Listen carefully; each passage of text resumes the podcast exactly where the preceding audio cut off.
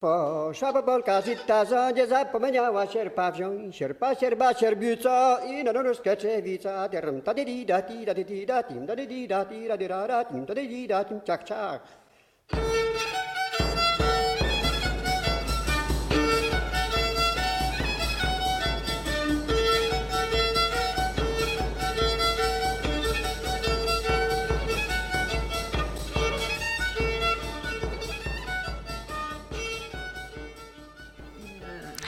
Corona Time, c'est un magazine de quarantaine quotidien dans lequel je vous propose des fictions, des documentaires, des interviews et plein d'autres surprises. Bonne écoute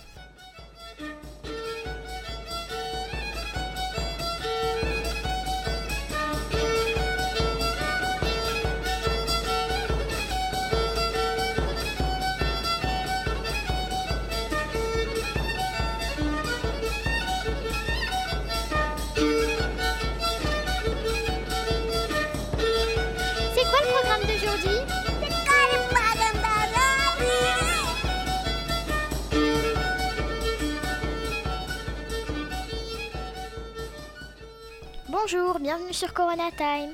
Aujourd'hui, on continue notre voyage en Europe pour une destination surprise. Bonne écoute.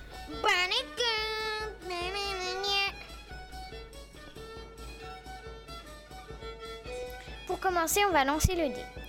Cette fois-ci, on va le lancer deux fois pour pouvoir avancer un peu plus vite puisqu'on arrive à des pays qui sont un peu plus vastes. Du coup, si on veut pouvoir changer de pays, il faut qu'on avance un peu plus vite. Donc on lance le dé deux fois à chaque fois. Première fois. On a fait 3. Et une deuxième fois. 5.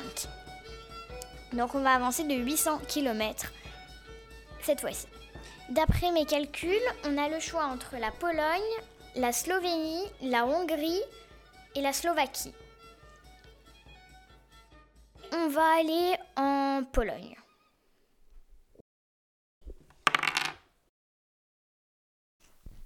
Hier, en cherchant un compte pour l'Allemagne, euh, j'ai trouvé qu'il y en avait beaucoup qui parlaient d'hommes riches qui voulaient des filles à marier.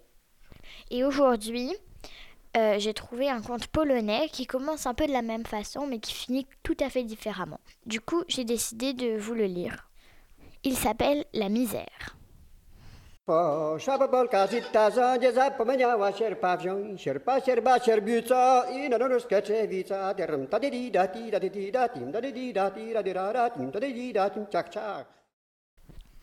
Un laboureur très pauvre avait une fille fort jolie. Le propriétaire du village, un riche célibataire, en devint amoureux et voulut l'épouser à tout prix. Mais la jeune fille ne pouvait le souffrir, et les parents ne voulaient en aucune façon consentir au mariage. Le maître, pour se venger, les tourmentait de toutes les façons, exigeait de toute espèce de corvée, les faisait bâtonner à la moindre occasion. Le laboureur finit par perdre patience et se résolut à quitter le village avec toute sa famille. Dans la chaumière qu'il avait habitée jusqu'alors, on entendait sans cesse piauler je ne sais pas quoi derrière le poêle. Ils avaient bien souvent cherché ce que cela pouvait être. Ils avaient retourné le foyer sans dessus-dessous, mais ils n'avaient rien pu trouver. Le jour de leur départ, en enlevant leur pauvre mobilier, ils entendirent derrière le poêle un bruit de plus en plus fort. Tandis qu'ils prêtaient l'oreille, crac, crac. Voici que sort du foyer une figure maigre et pâle, d'ailleurs en somme une assez jolie fille. Quel diable cela peut-il être? S'écrie le père, Juste ciel s'écrie la mère et tous les enfants. Je ne suis pas le diable. S'écria la frêle créature. Je suis votre misère. Et j'ai appris que vous déménagiez. Il faut que vous m'emmeniez avec vous. Le laboureur n'était pas bête. Il réfléchit un moment. Au lieu de chercher à étrangler sa misère, elle était si fine et si leste qu'il ne lui aurait certainement rien fait. Il s'inclina profondément devant elle. Madame, Lui dit-il. puisque vous vous plaisez tant avec nous, accompagnez-nous. Mais, comme vous voyez, nous faisons nous-mêmes notre déménagement. Soyez assez bonne pour nous aider un peu. La dame y consentit et voulut prendre quelques légers ustensiles. Mais le laboureur les donna aux enfants et lui dit qu'il avait oublié dans la cour un billot, qu'il lui fallait aussi emporter. Il courut dans la cour, ouvrit le billot d'un coup de hache, et pria poliment la misère de l'aider à enlever cet objet si lourd. Elle ne savait comment s'y prendre. Le laboureur lui montra la fente. Elle mit ses doigts longs et fins. L'autre, tout en feignant de l'aider, enleva brusquement sa cognée.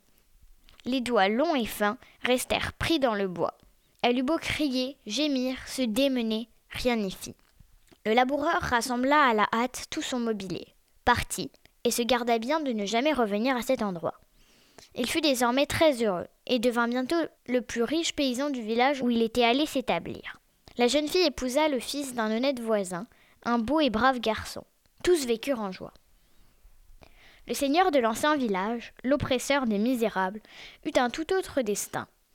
Voulant distribuer les maisons vides à de nouveaux habitants, il vint visiter celle que notre laboureur avait habitée. Qui trouva-t-il? Une pâle fille qui se débattait en vain, les doigts pris dans un billot. Il eut pitié d'elle, enfonça un coin dans le bois et la délivra. À dater de ce jour, la pâle misère ne quitta plus son libérateur. Malgré son âge, il en devint amoureux. Pour elle, il gaspilla si bien toute sa fortune qu'il devint pauvre à son tour.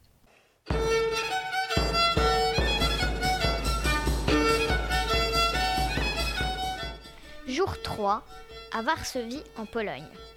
Ici, on parle polonais et on paye en stotti. On va quand même au restaurant pour goûter les spécialités d'ici. Des soupes, barzo, de la viande, zrazi et au dessert des beignets, paski.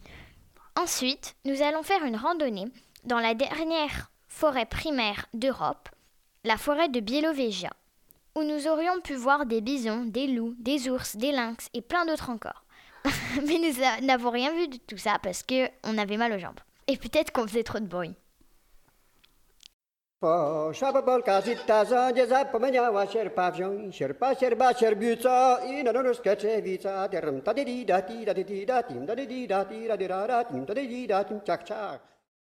Une fois encore, je trouve dans Histoire du soir pour filles rebelles une femme polonaise qui a marqué l'histoire. J'imagine que vous la connaissez presque tous. Il s'agit de Marie Curie, une scientifique. Il y avait autrefois en Pologne une école secrète baptisée l'Université volante. Le gouvernement de l'époque se montrait très strict en ce qui concernait les sujets que l'on pouvait étudier. Les filles, elles, n'avaient tout bonnement pas le droit de s'inscrire à l'université. Marie et sa sœur, élèves de l'école secrète, en avaient assez de se cacher. Un jour, elles apprirent qu'il y avait à Paris une université appelée la Sorbonne qui acceptait les filles. Elles décidèrent donc de s'installer en France. Marie était fascinée par les métaux et les aimants. Elle découvrit que certains minéraux étaient radioactifs. Ils émettaient de puissants rayons qui brillaient dans le noir. Afin d'en analyser les propriétés, Marie les faisait fondre, les filtrait, puis les regardait briller toute la nuit. Les radiations servent à traiter de nombreuses maladies, mais elles sont également très dangereuses. Imagine-toi qu'après toutes ces années, les carnets et instruments de Marie sont toujours radioactifs. Il te faudrait porter des vêtements de protection rien que pour y jeter un coup d'œil. Très intrigué par les recherches de son épouse, Pierre abandonna son travail pour la rejoindre. Ensemble, ils découvrirent deux nouveaux éléments radioactifs, le polonium et le radium. Marie Curie remporta deux prix Nobel pour son travail.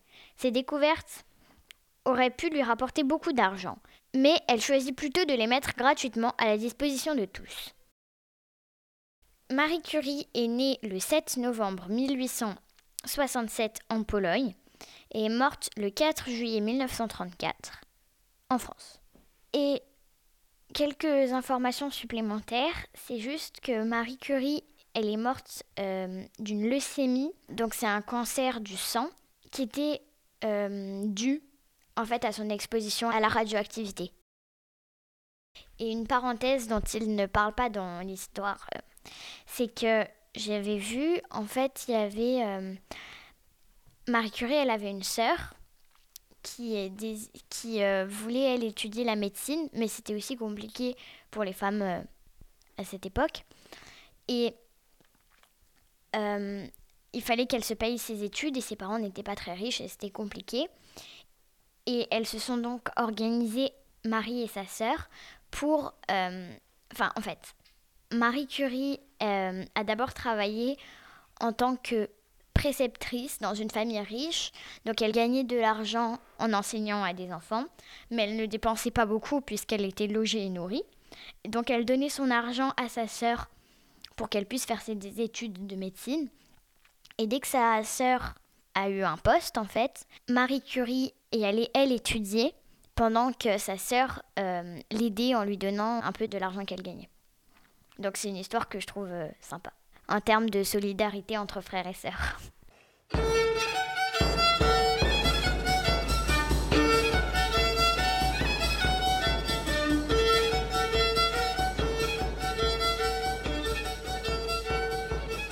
Et maintenant, pour en savoir un peu plus sur la Pologne, je vais interviewer Aga, une amie polonaise que nous allons avoir au téléphone.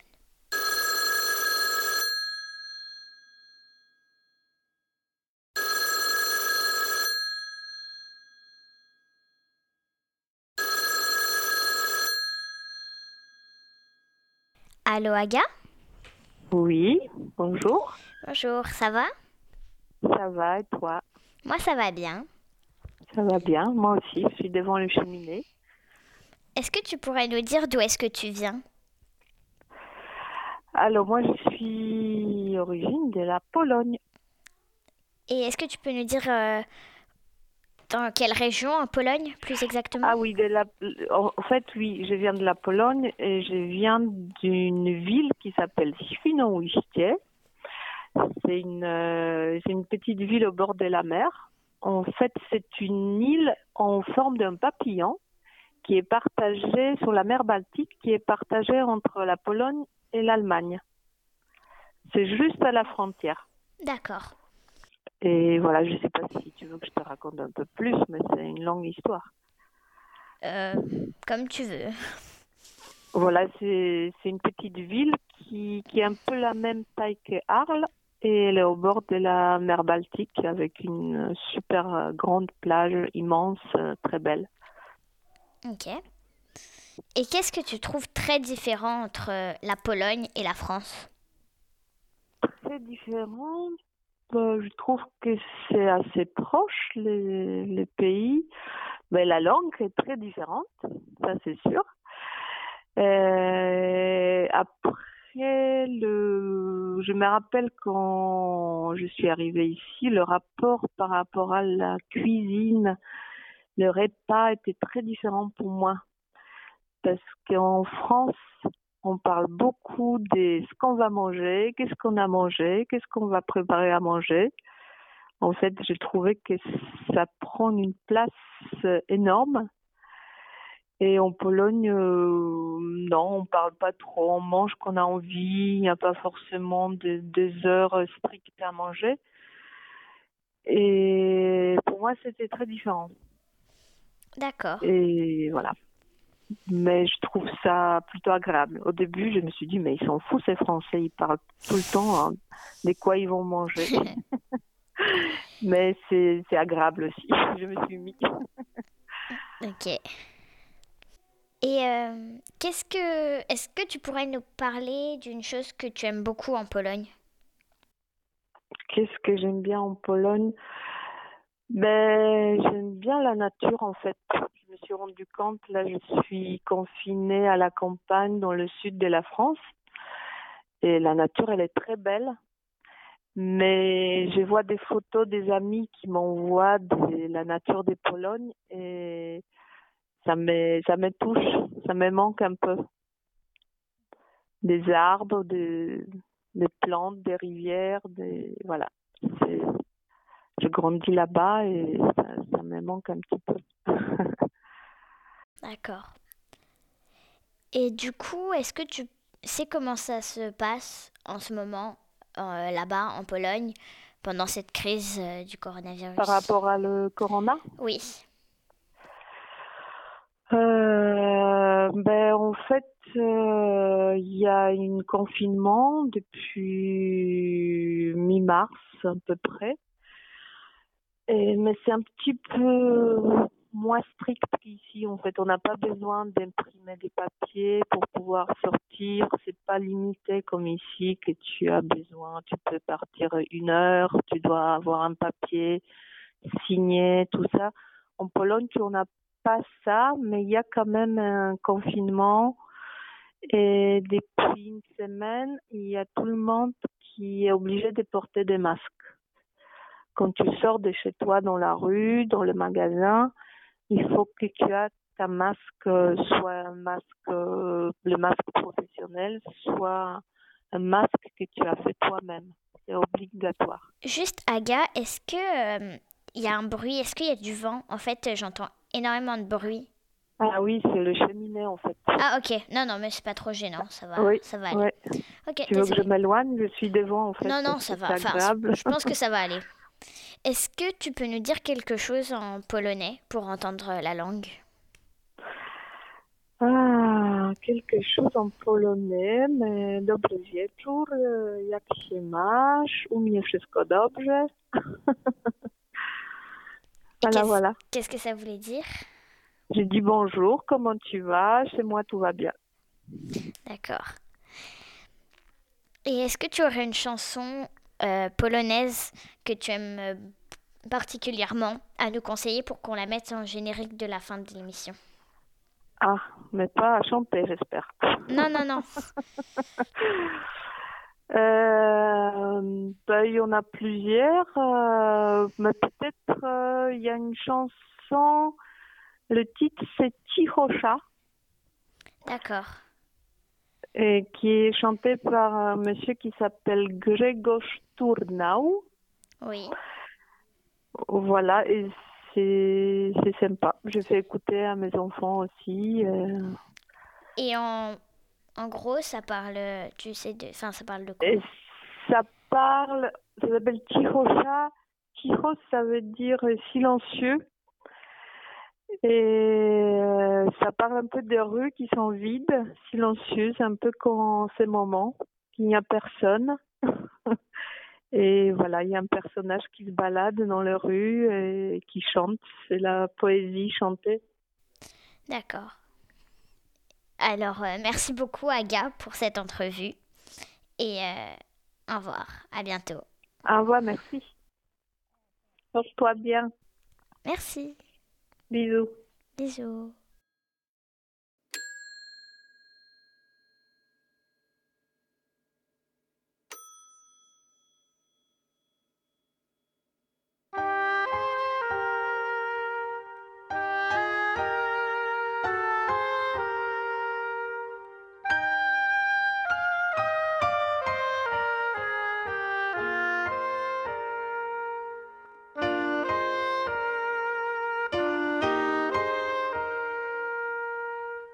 Cichu,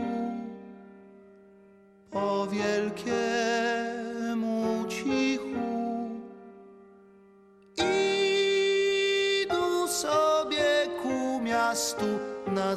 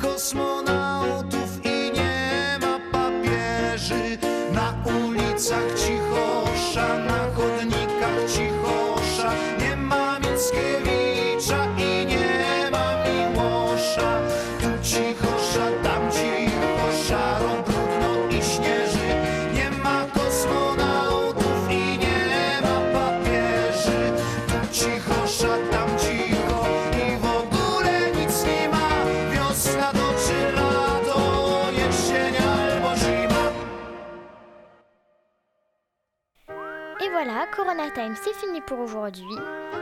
Nous nous retrouvons demain pour une nouvelle destination dont je ne vous dirai pas le nom.